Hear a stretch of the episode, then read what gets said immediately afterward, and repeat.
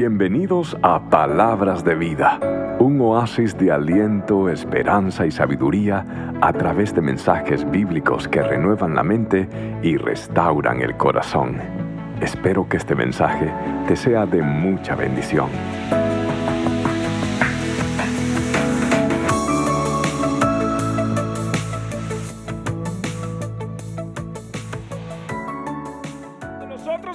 En el ahora que nosotros sufrimos, tenemos dudas, tenemos incógnitas, tenemos intrigas.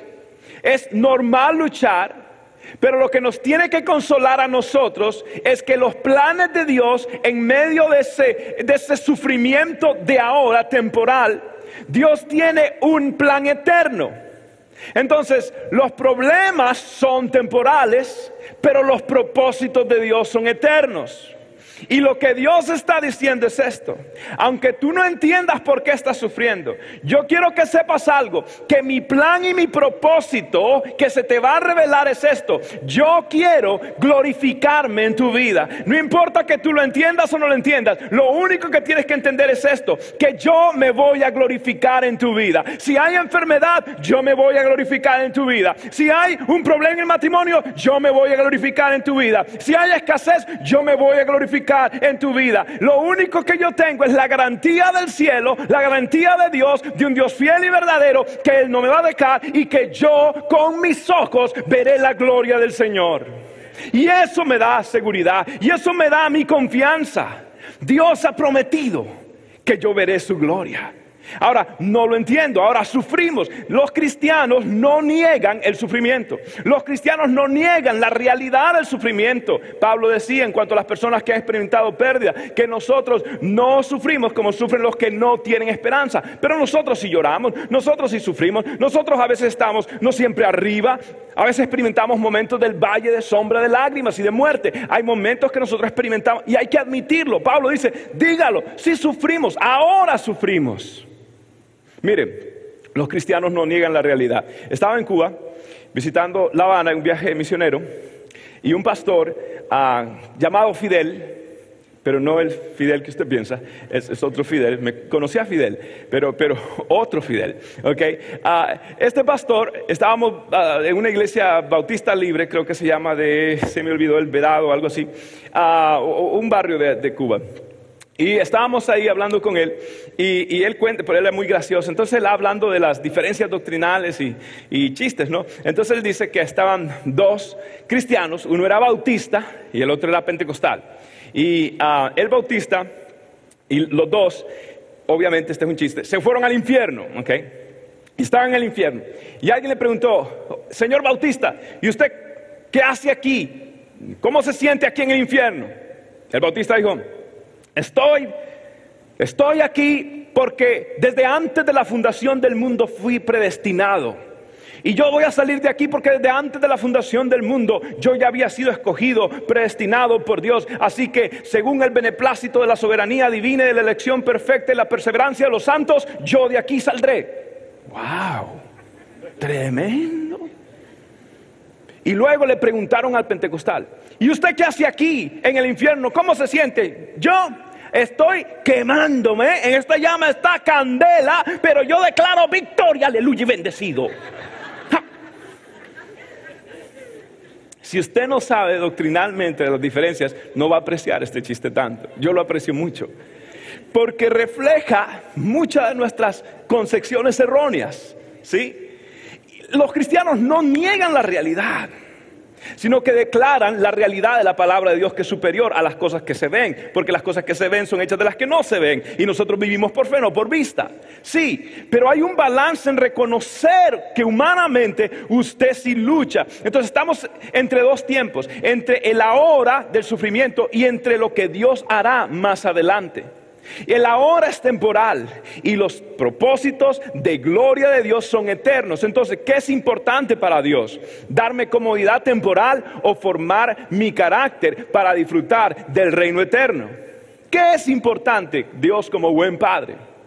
Cuando nosotros entendemos esto, nuestra perspectiva empieza a cambiar. Y por eso puedo decir, como dijo José, usted ve en la Biblia, José había sido traicionado, José había sido tirado por sus diez hermanos en un foso y había llorado, había sufrido según los salmos, dice que había gritado y nadie le escuchaba, nadie le prestaba atención. José luego sirve a un hombre, eh, la esposa lo acusa de violación, el hombre va a la cárcel y, y pasó tantas cosas. Y al fin y al cabo Dios honra a José y lo pone como el virrey, por decirlo así, segundo de Faraón, y este es un gran hombre. Y por fin ahora vienen los hermanos, los que lo traicionaron, él los logra ver, y cuando los ve, ¿sabe qué les dijo? ¿Usted cree que los reclamó, les reprochó lo que hicieron contra él? No. Estas son las palabras de, de José en capítulo 45 de Génesis. Dice de esta manera José, mire qué belleza de palabra.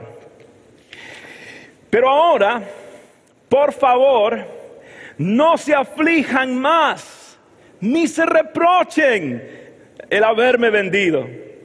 Pues en realidad fue Dios quien me mandó delante de vosotros para salvar vidas. Wow, wow. ¿Escuchó eso? No se aflijan. Fue Dios. Fue Dios el que permitió lo que permitió. No se aflican, es Dios el que trae el aguacero. Porque algunos están oyendo la presta.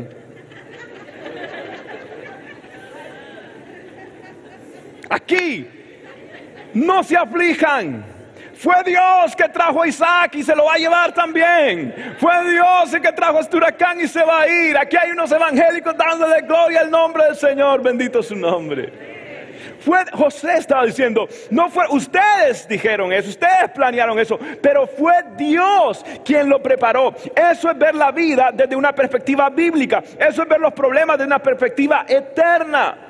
Todo lo que Dios ha hecho es bueno. La Biblia dice que Dios es que amor. ¿Y usted cree que Dios va a hacer algo que no nazca de amor?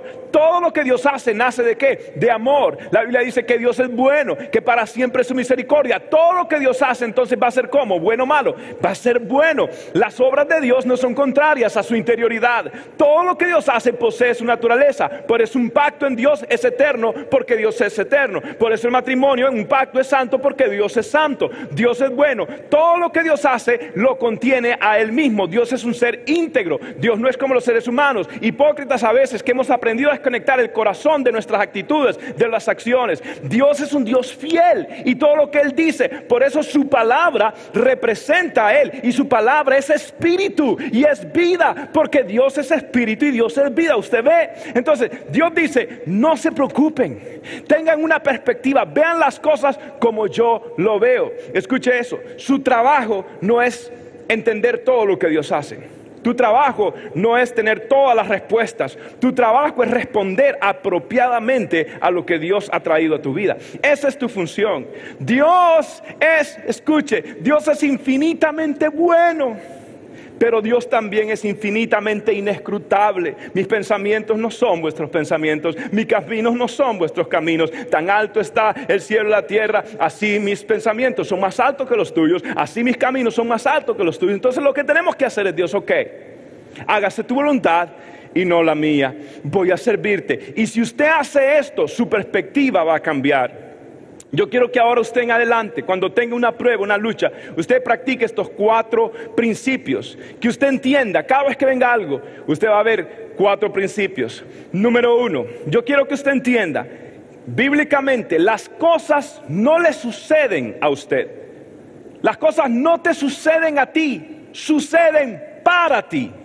Mira lo que dice la Biblia. Romanos 8, 28. Y sabemos que Dios hace que todas las cosas cooperen para qué? ¿Para qué? Para el bien de los que le aman y los que son llamados según el propósito que tiene para ellos. ¿Ve usted esto? Mire, Dios está diciendo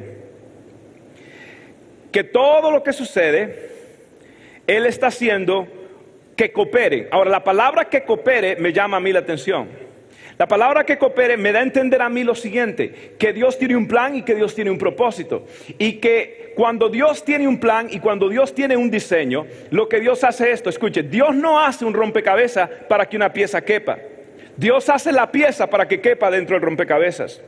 Dios antes de hacerlo usted hizo un diseño, un plano. Y Dios lo diseñó a usted para que usted quepa dentro de ese plano, dentro de ese plan maestro, dentro de ese rompecabezas, dentro de ese propósito eterno, dentro de la elección teológica de todas las cosas que conducen a Cristo. Entonces Dios lo ha hecho a usted. Y usted lo que tiene que hacer entonces es ser formado por Cristo. Para que usted a través de las pruebas, usted quepa dentro del plan y del propósito de Dios. Mire, le cuento.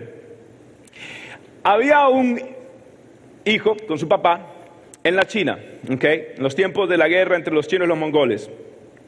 Y un día el hijo cumple años y viene y le regalan al hijo un caballo. Ok, y viene delante su papá y le dice, hey papi, me regalaron un caballo. ¡Qué bendición! Y el viejo chinito se agarra la barbita así con me lo imagino de chivo. Y le dice, ¿qué te hace creer a ti que eso fue una bendición? Dijo, pero papá, por favor, ¿cómo no es una bendición que me tenga un caballo? Si esto es, es, lo mejor que hay en la China.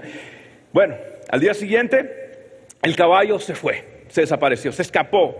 Y el muchacho llegó lamentando a su papá y le dice, papá, Tenías razón, fue una maldición.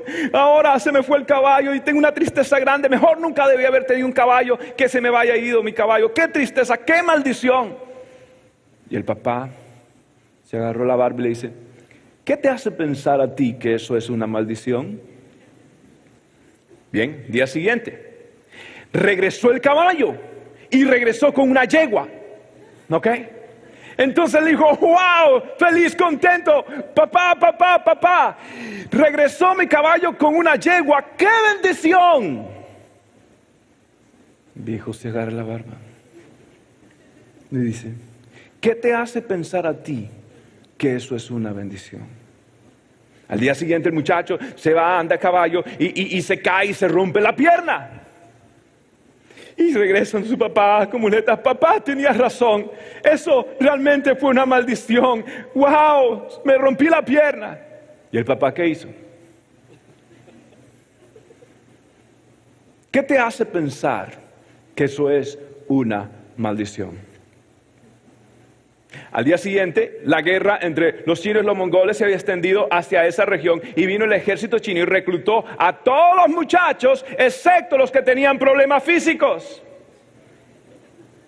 Y el muchacho no fue a la guerra donde murieron muchos de esa ciudad, dicho sea de paso. ¿Qué quiero decir con todo esto? Nosotros los cristianos no podemos juzgar las cosas superficialmente. Usted no puede tomar lo que dice CNN, lo que dice Univision, lo que dice cualquier medio de comunicación. Usted tiene que ver las cosas no en lo que el mundo dice es bueno o es malo. Usted tiene que ver las cosas desde las perspectivas eternas y los propósitos de Dios. Y según las perspectivas eternas y los propósitos de Dios, Dios dice lo siguiente, que a los hijos de Dios todas las cosas les ayudan para bien. Dios quiere bendecirlo. Diga conmigo, Dios quiere bendecirme.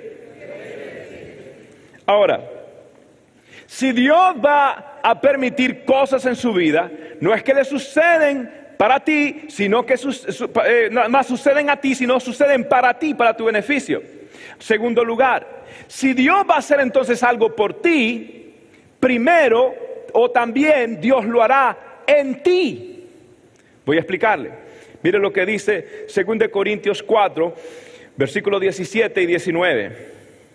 Porque esta leve tribulación momentánea produce en nosotros, ¿en quién produce, perdón? ¿En quién produce? En nosotros. Un cada vez más excelente y eterno peso de, ¿qué es lo que está buscando Dios en nuestra vida? Glorificarse. Dios, esta leve tribulación produce en nosotros un mayor y excelente peso de qué? De gloria. ¿Cuál es el plan de Dios entonces en todo esto? Es glorificarse en mi vida. Y dice que produce en quién? Produce en nosotros. Dios está cincelando a Cristo en nuestro corazón. Y está utilizando todo esto. Entonces, si Dios va a hacer algo por ti, lo va a hacer también en ti. Te va a cambiar a ti, te va a formar a ti, va a formar tu carácter para los propósitos eternos de Dios. Un hombre gran hombre de Dios, que usted lee la uh, of God, la ciudad de Dios, lo escribió Agustín de Hipona. Y este hombre escribe algo tan profundo, y varios de sus pensamientos, creo que uno se llamaba así, pensamientos de, de Agustín uh, de Hipona. Este hombre era tan profundo, es una de las mentes, creo que es la mente teóloga más grande que ha existido hasta ahora en la faz de la tierra después de Pablo.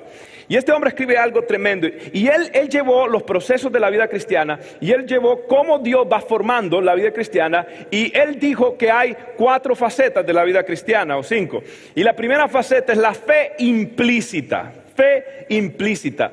Es la fe innata, que la gente cree en una fuerza mayor, en, Dios, Dios existe. Está la fe, sucede luego, pasa a ser una fe histórica. La fe que crece por el conocimiento de quién es Dios. Se vuelve su identidad, usted conoce la palabra y se vuelve historia suya, es, es real, es auténtica. Y luego pasa a la fe explícita, es donde usted abraza la fe en su estilo de vida, de obediencia. La fe se vuelve ahí rendición, usted se rinde cuando llega a la fe explícita y luego pasa al máximo nivel de fe, que es fe por amor, fides caritates, que significa es la fe deja de ser condicional a las bendiciones que se reciben, si no es por puro amor, por puro amor. En otras palabras, ya su fidelidad a Dios no depende de que Dios le haga el milagro, no le haga el milagro. Ya su fidelidad a Dios no es que voy a dar una ofrenda para que Dios me bendiga. No, usted lo hace por obediencia, es incondicional. Usted sirve por amor. Es cuando su fe ya no es movida por circunstancias, sino por convicciones.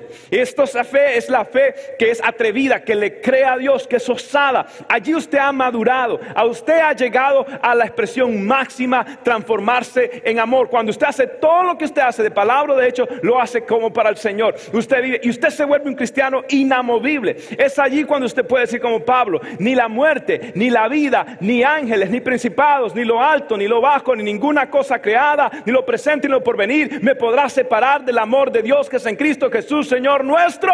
Usted está parado, nada lo mueve. Esa es la fe que Dios quiere en mi vida, que Dios quiere desarrollar en mi corazón. Mire que en ese proceso usted aprende a desconfiar de usted y a confiar más en Dios. Y eso es lo que Dios quiere. Dios quiere desposeerlo de su orgullo. Dios quiere erradicar su egoísmo. Dios quiere aplastar, pulverizar su orgullo. El problema es el orgullo. Ese es el problema. Y allí Dios nos lleva a esta dependencia. Mire lo que dice 2 Corintios 1, 8, 10. Este texto es exquisito. Por favor, léalo. Es más, le voy a dar un tiempo para que usted lo lea. Profundice, por favor.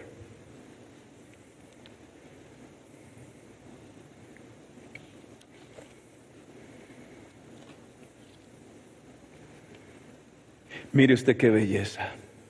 Fuimos oprimidos y agobiados más allá de nuestra capacidad de aguantar y hasta pensamos que nos saldríamos con vida. De hecho, esperábamos morir, pero, pero, pero escuche esto, como resultado dejamos de confiar en nosotros mismos y aprendimos a confiar solo en quién, solo en quién quien resucita a los muertos, efectivamente, Él nos rescató del peligro mortal y volverá a hacerlo de nuevo. Aleluya. ¿Por qué Dios permitió? Para que no aprenda a confiar en mí mismo, para que aprenda a confiar en el Señor con todo mi corazón. No te apoyes en tu propia prudencia en ninguna manera, sino que reconoce al Señor en todos tus caminos y no te apoyes en ningún conocimiento tuyo. Entonces harás prosperar tu camino y todo te saldrá bien, dice Dios. ¡Wow! ¡Qué promesas! Ahora, si las cosas no te suceden a ti, sino para ti, y cuando Dios quiere hacer algo por ti, lo va a hacer en ti, quiere decir en tercer lugar, que cuando Dios hace algo en ti, es para hacerlo a través de ti.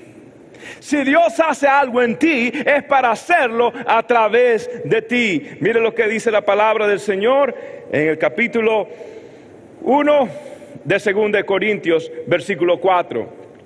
Él nos consuela en todas nuestras dificultades, para que nosotros podamos consolar a otros. Cuando otros pasen por dificultades, podremos ofrecerles el mismo consuelo que Dios nos ha dado a nosotros. Léalo nuevamente. Él nos consuela en nuestras dificultades para que nosotros podamos consolar a otros. Cuando otros pasen por dificultades, podremos ofrecerles el mismo consuelo que Dios nos ha dado a nosotros. Ok, escuche esto. El mismo Dios que permite que vengan tragedias es el mismo Dios que demanda que nosotros respondamos hacia ellas. El mismo Dios que permite que sucedan huracanes es el mismo Dios que demanda que nosotros respondamos y tomemos acción frente a la necesidad que los huracanes producen. El Dios que permite las cosas también demanda que su pueblo pueda hacer la respuesta a esas cosas. Dios ha dejado, Jesús dijo en una ocasión, vosotros siempre tendréis a los pobres. Y yo creo que Jesús está diciendo que Él siempre va a permitir este tipo de cosas para que la iglesia responda en compasión. Y esa ha sido la historia de la iglesia. Usted sabe que un hombre llamado Basil, en los tiempos de otrora, estaba cansado de ver cómo trataban a los leprosos, cómo los tiraban a un lado cómo los abandonaban. Y él junto con su hermano Gregorio empezaron a predicar que decía, eh, cuando el texto bíblico me viste pobre, desnudo, eh, con hambre, no me viste comer, vestido y demás. Entonces empezaron a predicar ese texto, vamos a vestir a Jesús, vamos a cuidar de Jesús. Y Gregorio junto con ah, este hombre Basil empezaron a tomar a los leprosos y a cuidarlos y a curarlos. Y de allí nacieron lo que hoy se conoce como los hospitales, nacieron de esa persona un hombre llamado Jean uh, Dunant. Este hombre estaba cansado de ver a los soldados que en medio de las batallas morían y nadie los atendía. Y él empezó a desarrollar uh, un ministerio que se, llamó, se llama hoy por hoy la Cruz Roja, para atender a las personas en batalla o para ir cuando hay una emergencia. Hubo una mujer en Inglaterra uh, llamada, creo, Gunner. Esta muchacha, cuando estaba cansada de ver cómo los ingleses, por el sistema penal de ellos. Metían a las mujeres presas solamente porque su esposo tenía una deuda y las abandonaba y las dejaba. Las metían a ellas presas, a veces junto con sus hijas. Y esta muchacha dijo, no es justo. Y empezó a hacer algo y a visitar a las muchachas y a llevarles comida y a llevarles todo. Y ella empezó lo que son los ministerios de prisiones muchos años atrás, más de 200, 300 años atrás. ¿Por qué? Porque hubo una cristiana con compasión. Usted ve, William Booth comenzó el Salvation Army, un lugar que, un ministerio que se envuelve para compasión. Fue el doctor ah, Williams y fue el doctor Smith que empezaron un ministerio para las personas que luchaban con alcoholismo. Y allí comenzó los alcohólicos anónimos. Fue los cristianos cuando en la Roma antigua, todos los, cuando nacían niñas por lo general las ahogaban o las mataban, porque todo el mundo quería tener varones. Habían pueblos, según los registros ah, de Josefo, donde habían 600 familias y solo 10 de ellas tenían hijas durante ese tiempo, porque todas las mujeres eran asesinadas o eran tiradas al mar cuando nacían las bebés. De los cristianos se iban debajo, eh, debajo del pie de los abismos para agarrar las babies cuando las tiraban de un barranco las tiraban al agua y empezaron a cuidar de ellas. Entonces la iglesia se empezó a llenar de mujeres y las mujeres trajeron los hombres eventualmente, por supuesto. Este, eh, pero Dios utilizó esto para levantar un ministerio de compasión y de allí comenzaron los orfanatos. Dios ha utilizado visión como The World Vision. Dios ha utilizado la Cruz Roja. Dios ha utilizado los orfanatos y Dios utilizó un hombre, un pastor anglicano, anglicano llamado John Newton, que se unió a William para tomar y, para pelear por los derechos de los esclavos. Y estas personas trajeron libertad a millones de esclavos. ¿Qué quiero decir? Cada vez que veas un hospital, cada vez que veas la Cruz Roja, cada vez que veas un orfanato, cada vez que veas un ministerio de prisión, cada vez que veas una organización dándole de comer a los pobres, los necesitados y a los huérfanos, han sido cristianos que pasaron problemas, como el padre Damián, un pastor llamado Damián, donde él le predicaba a los leprosos, oh, Dios ama a los leprosos. Y luego él contrajo lepra con tal de predicarles a ellos de cerca y decía, Dios nos ama a nosotros los leprosos. Cada vez que veas un orfanato, un hospital, la Cruz Roja, están allí las huellas digitales de Cristo sobre una vida que dijo, Dios, no es suficiente que hagas algo en mí, haz algo a través de mí. Úsame, Señor. Y hoy el mundo está recibiendo ayuda porque hubo un cristiano que dijo, Dios, úsame, haz algo a través de mí. Y yo quiero que en esta iglesia se levante una nueva generación compasiva diciendo, Dios, has hecho algo en mí y he pasado quebrante, he pasado lucha, ahora me corresponde a mí, haz algo a través de mí. Bendito el nombre del Señor. Ese es mi deseo. Cuando Dios hace algo en ti, es por una razón, para hacerlo a través de ti. El mismo Dios que permite las tragedias es el mismo Dios que demanda que su pueblo responda hacia ellas. Para que usted sea una respuesta a la oración de necesidad, para que usted lleve el Evangelio de paz. Ese es nuestro llamado. Pero hay tragedias. Y una de nuestras niñas en nuestra iglesia, una familia preciosa, ha pasado un momento muy difícil en su vida y Dios ha hecho algo en ellos y ahora Dios está haciendo algo a través de ellos.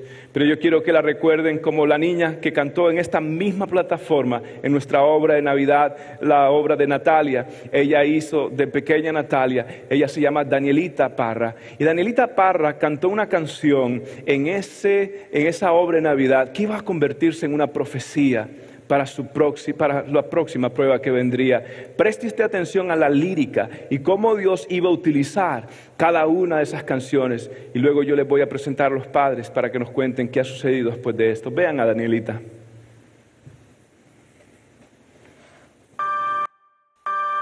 Para Natalia y todos aquellos que le rodeaban, no había momento más grande y lleno de vida que al estar con su madre. Ella hacía que todo alrededor brillara más mientras cantaba y gozaba de la vida.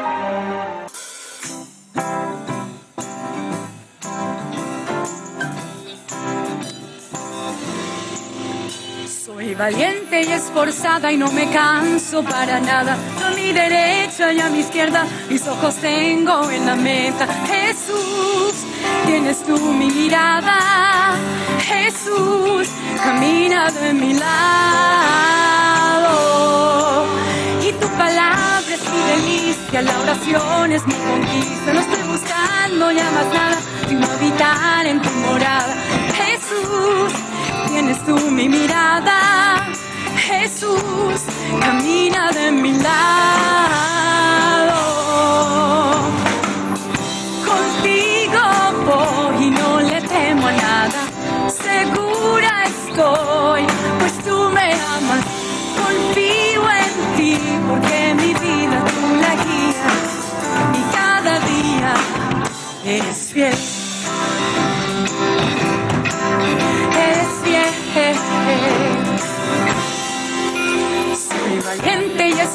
Y no me canso para nada. Para seguirte estoy dispuesta, no necesito mi maleta. Jesús, tienes tú mi mirada.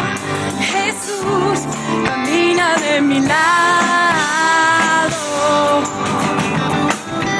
Contigo voy y no le temo a nada. Segura estoy, pues tú me amas. Confío en ti porque mi tú la guías y cada día contigo voy y no le temo a nada. Segura estoy, pues tú me amas. Confío en ti porque mi vida tú la guías y cada día eres fiel.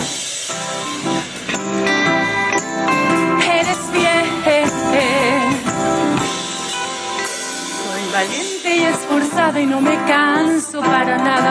A mi derecha y a mi izquierda mis ojos tengo en la meta, Jesús.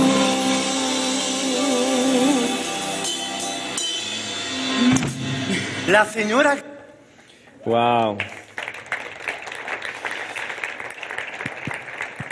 Danielita hermosa cantando, celebrando, pero más adelante, meses después, iba a suceder algo y estoy aquí con los padres de Danielita, con Elkin, con Damaris.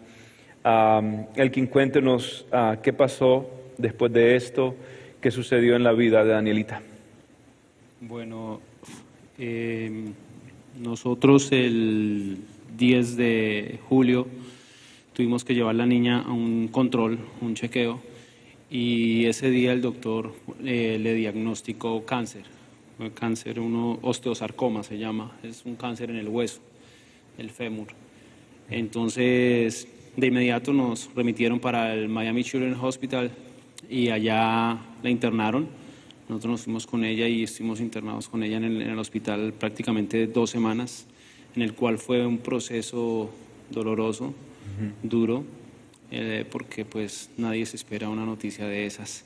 Eh, el proceso comenzó, comenzamos con una pequeña biopsia, después con un catete y el martes siguiente ya le estaban haciendo la primer quimio. Fue agresivo eh, y pues nosotros allá internos con ella pues comenzamos una, una carrera desde ese día, la carrera contra, contra la muerte. Estamos luchando con, con algo que, que se nos presentó, pero el Señor nos ha dado mucha tranquilidad, mucha paz y estamos confiados plenamente que, que las cosas van a salir bien. Damaris, ah, como madre, wow, eh, recibir una noticia así. ah, ¿Cómo fue para ti tu perspectiva en cuanto a, a la noticia y durante ese tiempo? ¿Qué, ¿Cómo fue ese tiempo para ti? Bueno, realmente eh, es- son cosas muy dolorosas, son momentos bien tristes que llegan como madre. Muchas veces digo, quisiera estar en su lugar, que no quisiera verla de esa manera, pero yo entiendo que el Señor es soberano, que Él hace como quiere y Él tiene un propósito y un plan para cada uno de nosotros. Eh, dentro de todo esto hemos aprendido muchas cosas, el Señor nos ha confrontado de muchas maneras y entre las enseñanzas el Señor nos ha dejado ver cuán eh, insuficientes somos, cuán pequeños y cuán dependientes somos del Señor. No hay nada más importante realmente que pasar una prueba de la mano del Señor. Y lo compartí esta mañana, nosotros ve- veí- veíamos estando allí en el hospital muchos casos de muchas madres, muchos niños y madres con corazones quebrantados, con almas vacías, heridas, porque no es lo mismo que los hijos de Dios pasen una prueba con Él que aquel que no tiene al Señor. Así es. Es muy, muy importante que nosotros estemos en la roca, que es Jesús, porque es. los momentos llegan, no Sí. los esperamos, llegan y Jamás ustedes imaginaron que, o sea, una familia normal, yo los conozco a ustedes, preciosas, las demás nenas, y todo estaba marchando bien por la gracia de Dios. De pronto viene esta noticia. Ahora, am, ¿qué edad tiene Danielita? 10. 10 11 añitos. años ahora. Ahora, cuando- 11, 10 cuando le sucedió. Am, Elkin, cuénteme, ¿qué hizo Dios en usted? Bueno, eh, a través de esta prueba el Señor nos ha ido llevando, nos ha ido mostrando cosas, nos ha enseñado a tener una relación mucho más profunda con Él. Definitivamente eh, ver el amor de las otras personas hacia nosotros, el amor de la iglesia. El Señor me mostró también muchas cosas como por ejemplo, a veces uno tiene que soltar y hay momentos en que uno pone por delante de Dios la familia, la esposa, el esposo, en este caso los hijos. Pero son buenas las familias, buenos Sí, los hijos. Sí, eso es, eso es buenísimo, eso es, eso es importante, eso es el diseño, perdón, eso es importante, pero el diseño de Dios no es ese. Exacto. Primero está Dios, Mm. después lo demás. Ahora, es fácil decirlo, Dios está primero, pero en la práctica nosotros realmente vimos pensando más en nuestros hijos, Sí. vimos pensando más en nuestra esposa, vimos pensando más en cómo sacar la familia adelante. Y la pregunta es, esto es bueno, pero lo bueno no puede reemplazar lo mejor. Una cosa he mandado al Señor, esta buscaré que esté en la casa del Señor todos los días de mi vida para eh, contemplar la hermosura del Señor inquirir en su templo. En otras palabras, la Biblia dice, busca primero el reino de Dios y su justicia y todo lo demás será añadido. En otras palabras, Dios no está en contra de la familia, Dios está para enriquecer la familia cuando la prioridad de la familia es Dios. Y nada puede estar por encima de esa relación. Y eso es una enseñanza, wow, tremenda. Damaris, ah, ¿qué ha hecho Dios en la familia ah, durante este proceso? Eh, bueno, como familia, el Señor nos ha unido bastante. Parece contradictorio porque escuchamos muchas veces que las familias tienden a separarse en medio de las situaciones difíciles. El Señor, por la gracia y la misericordia de Dios, porque quiero decir algo que si nosotros hoy estamos aquí contando esto, no es por nosotros realmente, sino por Él, por la misericordia de Él. No se trata de nosotros, sino que se trata de Él. Y Él ha unido nuestra familia, nos ha llevado a momentos de adoración, de estar en Él, de, de pedirle, Señor, danos sabiduría para poderle explicar a nuestras hijas qué es lo que está pasando, a las más pequeñas que se preguntan por qué el hospital, por qué pasa esto. Eso es lo que el Señor ha hecho y no solamente en nuestra familia inmediata como es mi esposo, nuestras hijas, mi madre, mis hermanos, es también la familia de la iglesia, donde hemos encontrado un apoyo precioso y de verdad le damos gracias al Señor por una iglesia que se levanta, Dios, una sí. iglesia que se une al dolor de otro en oración, en apoyo, en confortarnos. El Señor lo permite y es lo que Él quiere, que nosotros seamos apoyo el uno con el otro. Entonces trajo unidad a, a ustedes. Y le puedo decir algo como pastor, yo vi la iglesia desembocándose en amor, desbordándose en amor. Entonces yo creo que trajo unidad, sí a ustedes, pero quiero que sepan, aún a la iglesia. Esto ha bendecido la iglesia entera. Y ha sido una bendición para nosotros poder servirles. Am, ahora, me, me comentabas, Elkin, de, de una familia que am, supo de que a la niña se le antojaba algo. Y, Oh, sí, eh, después de la primer quimio, eh, la niña se despertó, eh, bueno, le, dio, le dieron ganas de comer el viernes, la quimio fue el martes. Entonces, lo primero que se le ocurrió a ella, que quería unas uvas. Y en ese momento yo estaba hablando con, con una persona que me había llamado a preguntar por la niña. A- Ahora, el hospital está en Miami. Miami, Children's Hospital, ese es en Ok, Miami, la nosotros 826, estamos en West Palm Beach, eh, como está bien al sur, casi Sí. dos horas y pico a veces. Sí, la, la, la familia vive acá cerca. Wow. Aquí. Entonces, eh, ellos me, yo les conté, la niña se despertó y está provocada de uvas, de uvas, entonces voy a ir a conseguirle algo por acá. No conozco nada acá en Miami, pero voy a ir a buscarle. Me dijo, no, no, no, no, nosotros ya vamos para allá y le vamos a llevar las uvas. Pues llegaron a las 9 de la noche con tres clases de uvas, una con semilla, unas verdes y unas... Estuvieron ahí, me trajeron esa noche a la casa y me preguntaron que a qué horas me iba a volver. Y yo le dije, pues a las 6 de la mañana otra vez me devuelvo para Miami. Me tenía que devolver porque traía a las otras dos niñas y no las podía dejar allá. Claro. Entonces a las 6 de la mañana ya me estaban recogiendo y me volvieron a llevar. O sea, son, son cosas que el Señor pone en las personas. Ese es el amor de Cristo reflejado en, amor de la- en- en la- en las personas de la iglesia. Damaris, tú me contabas que también en este proceso has aprendido un secreto y es el secreto de la ala. Te digo, tú, tú lo terminas. No es la que avanza, lo estoy seguro. Eh, yo creo que cuando nosotros pasamos por pruebas, lo primero que debemos realmente hacer, o por lo menos a nosotros, es lo que más nos ha ministrado, es entrar en alabanza y adoración a nuestro Dios. Él se lo merece todo, no es momento de cuestionar y decirle por qué, Señor, sino de decirle, Señor, hay un propósito, no me permitas terminar esta prueba sin aprender lo que tú me quieres enseñar y te alabo. Y hay momentos en que nosotros sentimos caer, sentimos porque somos débiles, Los humanos. somos humanos y, y sentimos que nos estamos cayendo y empezamos a alabar al Señor y eso nos ministra, eso es una terapia para nosotros como familia, como esposos, porque también hay momentos en que nos sentimos tan hipersensibles que cualquier cosa nos puede molestar, buscamos culpables, pero la alabanza es totalmente indispensable en medio de la prueba. Sí, eh, eso nos traía relación también, nos traía un versículo en, el- en Hechos, cuando Pablo y Sila- y Silas estaban presos. Eh, en ese momento ellos no comenzaron a quejarse ni nada, sino por el contrario comenzaron a alabar. En ese momento de alabanza se abrieron las puertas de la cárcel y ellos pudieron salir. Eso nos pasa a nosotros. Cuando nosotros estamos en un momento de prueba, si nosotros alabamos, las puertas del cielo se abren en bendición, la alabanza llega. Y eso es lo que quiere Dios, que le alabemos, que le glorifiquemos. Entonces eso, eso nos mostró también el Señor. De hecho, me comentaba Damari de, que Dios puso en tu corazón hacer algo con la niña y Dios ya le había puesto lo mismo a la niña en el corazón. ¿Qué, fue, Damaris? Eh, esta semana la niña ha tenido tres semanas eh, continuas de quimioterapia y han sido bastante fuertes. Esta última es la más agresiva, ha sido dos días continuos y la niña se le bajaron todas las plaqueticas, sus lóbulos y la doctora nos dijo definitivamente vamos a hacerle una transfusión de sangre. Y pues para nosotros no, nosotros empezamos a orar, hablamos con los hermanos de la iglesia, vamos a levantarnos, no queremos que le hagan eso a la nena. Y esa, no, esa mañana orando, el Señor ponía en mi corazón que hiciéramos la Santa Cena. Cuando yo llegué al hospital, la niña me dice, mami, ¿por qué no hacemos la Santa Cena? Porque la sangre de Jesús es la que me va a limpiar. Que- Qué tremendo.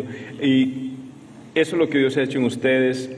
¿Sí? Y la pregunta ahora es, ¿qué ha hecho Dios a través de ustedes? Bueno, yo pienso que una de las cosas más lindas es despertar definitivamente ese amor en otras personas.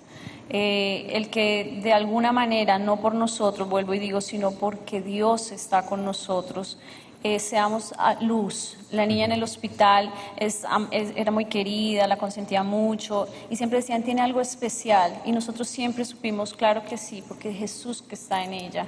Y eso ministraba mucho a, a enfermeras, a doctores y para nosotros es una manera nos- de, de que el Señor use esta situación para, para, para otros, como decía el pastor, para consolar de pronto a otros, el poder hablar con otras madres y decirles hay un Dios Sí. que puede estar en medio de esta situación levantándote, consolándote, ese, ese Dios que permite esas situaciones, como decía el pastor, es el mismo Dios que consuela, que levanta, Sí. que fortalece. Lo Así hemos es. vivido. Sí. Y a través de, de esa prueba también el Señor nos, nos, nos deja ver cómo se manifiesta, cómo se manifiesta la, la iglesia. Vimos la unión de la iglesia en, en este momento. O sea, ¿qué le podemos dar a la iglesia? O sea, nosotros no, no somos absolutamente nadie para darle algo así, pero la iglesia se movió.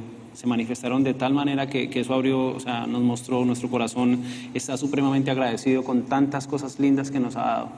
La iglesia, las personas, todo, absolutamente. Dios es maravilloso. Es, es un privilegio. Ahora, Elkin, ah, ¿qué, ¿qué palabra le tienen ustedes que dar a cualquier persona que esta noche esté pasando una prueba, no igual, similar, quizás hasta más difícil? Solo Dios sabe. Y las personas que también van a estar viendo esta predicación eventualmente, ¿qué palabra tienen para ellos? Bueno, eh, como dice Santiago, nosotros vamos a tener que pasar por pruebas. No es que de pronto pasamos por pruebas, vamos a pasar por pruebas. Muchas veces las pruebas nosotros las esperamos eh, que vienen una tras otra, pero hay veces que vienen como racimos, como racimos de uvas, vienen todas juntas. ¿Qué es lo que quiere Dios con eso? Que nosotros moldemos nuestro carácter. Cada uva es algo de nuestra personalidad, nuestro carácter, nuestra forma de ser, nuestro genio, nuestro temperamento. Muchas cosas que el Señor quiere moldear a través de esa prueba. Él nos va a exprimir, va a sacar jugo. Ese jugo va a ser vino nuevo, que va a ser parecido al carácter de Cristo. Eso es lo que quiere Dios que nosotros hagamos, que pasemos ese desierto y lo pasemos con la mirada en Cristo. Así es. Otra cosa que yo le diría también a, a las personas que están pasando por una prueba es que no miren el tamaño ni la grandeza de la prueba, sino la grandeza de Dios Aleluya. Todopoderoso y soberano que está con nosotros. Él es grande, su amor es infinito, como dice su palabra, Él nunca nos dejará. Todo lo que el pastor nos trajo de enseñanza hoy es tan real cuando nosotros nos apropiamos de las promesas del Señor. No permitamos que la prueba nos tumbe y quedemos caídos. Y algo que cuando el pastor me preguntaba como madre, yo también quiero darle un mensaje a las madres. Y madre, si tú estás pasando por una prueba, ya sea un, un hijo enfermo, un hijo rebelde, un hijo en drogas, es porque Dios te quiere levantar como guerrera, porque Dios tiene un propósito para ti como mujer, como madre. Nadie en la vida peleará la batalla como la vas a pelear tú como madre. Y lo digo porque el Señor me ha enseñado a levantarme como guerrera en medio de esta situación.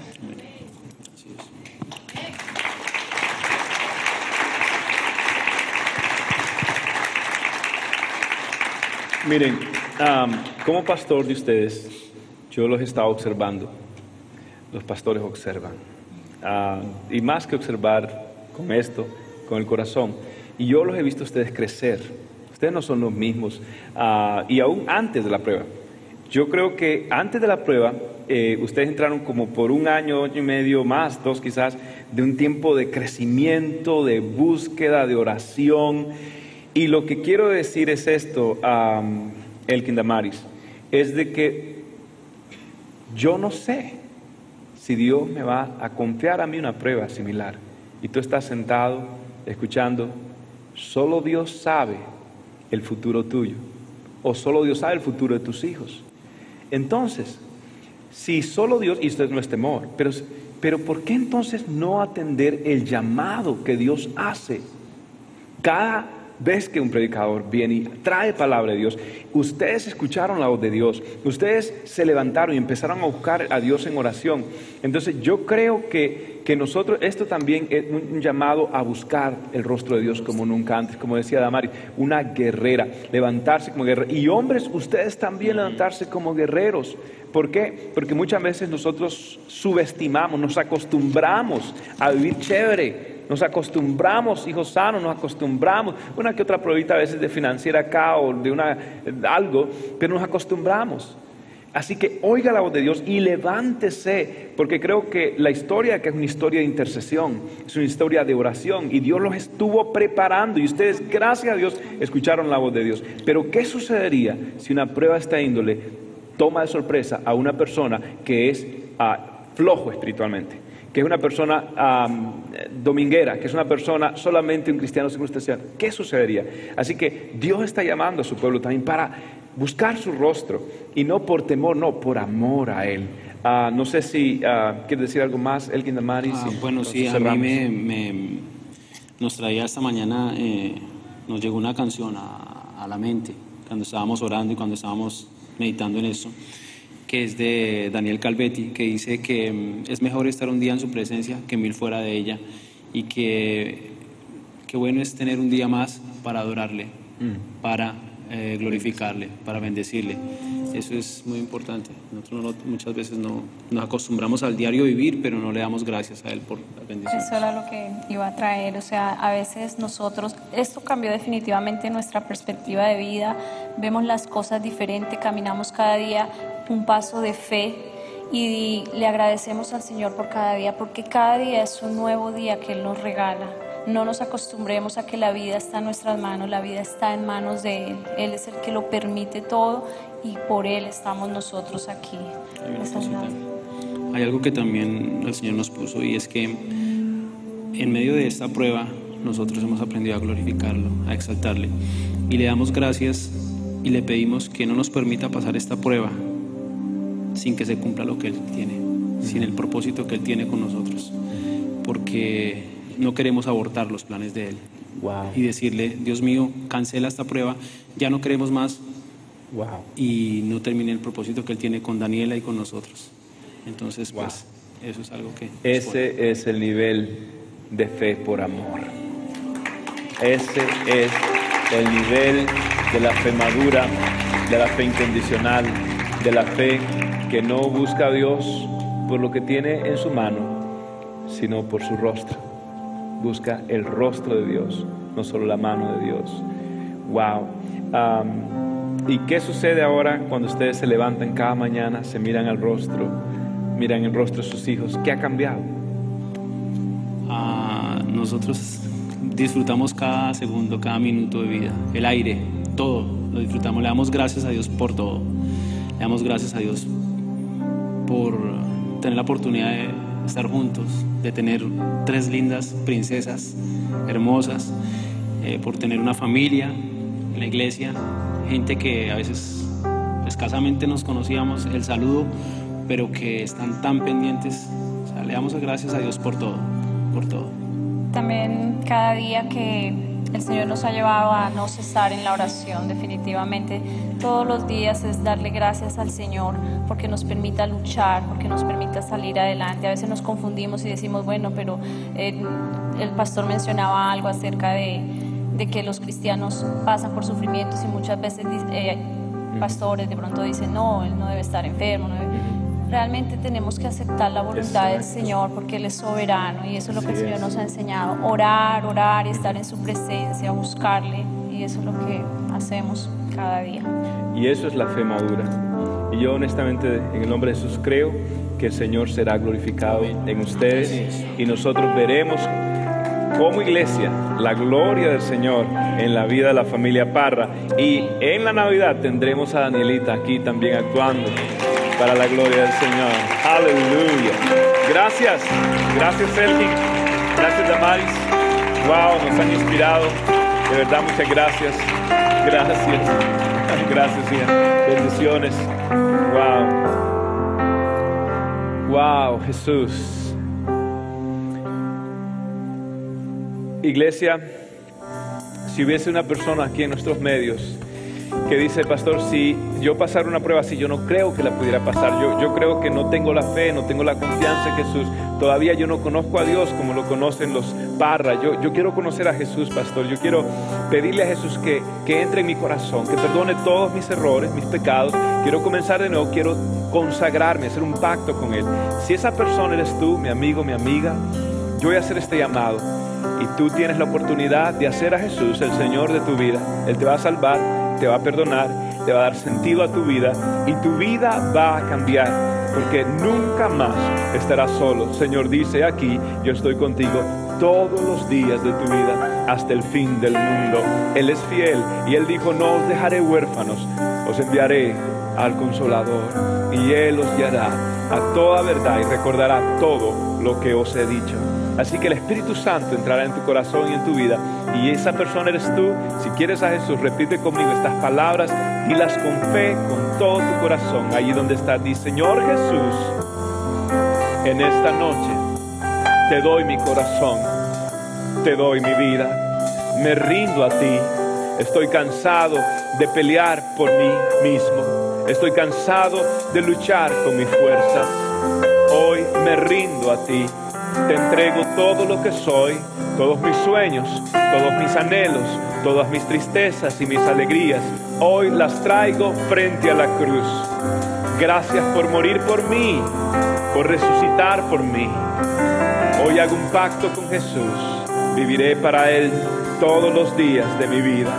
Él es mi Dios, mi Señor, mi Salvador. Jesús, gracias por perdonarme, por amarme, por darme una segunda oportunidad, por perdonar mis pecados, por llenarme de tu paz. Te amo, Jesús, te amo desde hoy y para siempre. Amén. Gracias por tu sintonía el día de hoy. Espero que puedas atesorar la palabra de Cristo en tu corazón para que puedas acercarte cada día más a Dios. Si este mensaje te es de bendición, compártelo con amigos y seres queridos. Bendiciones.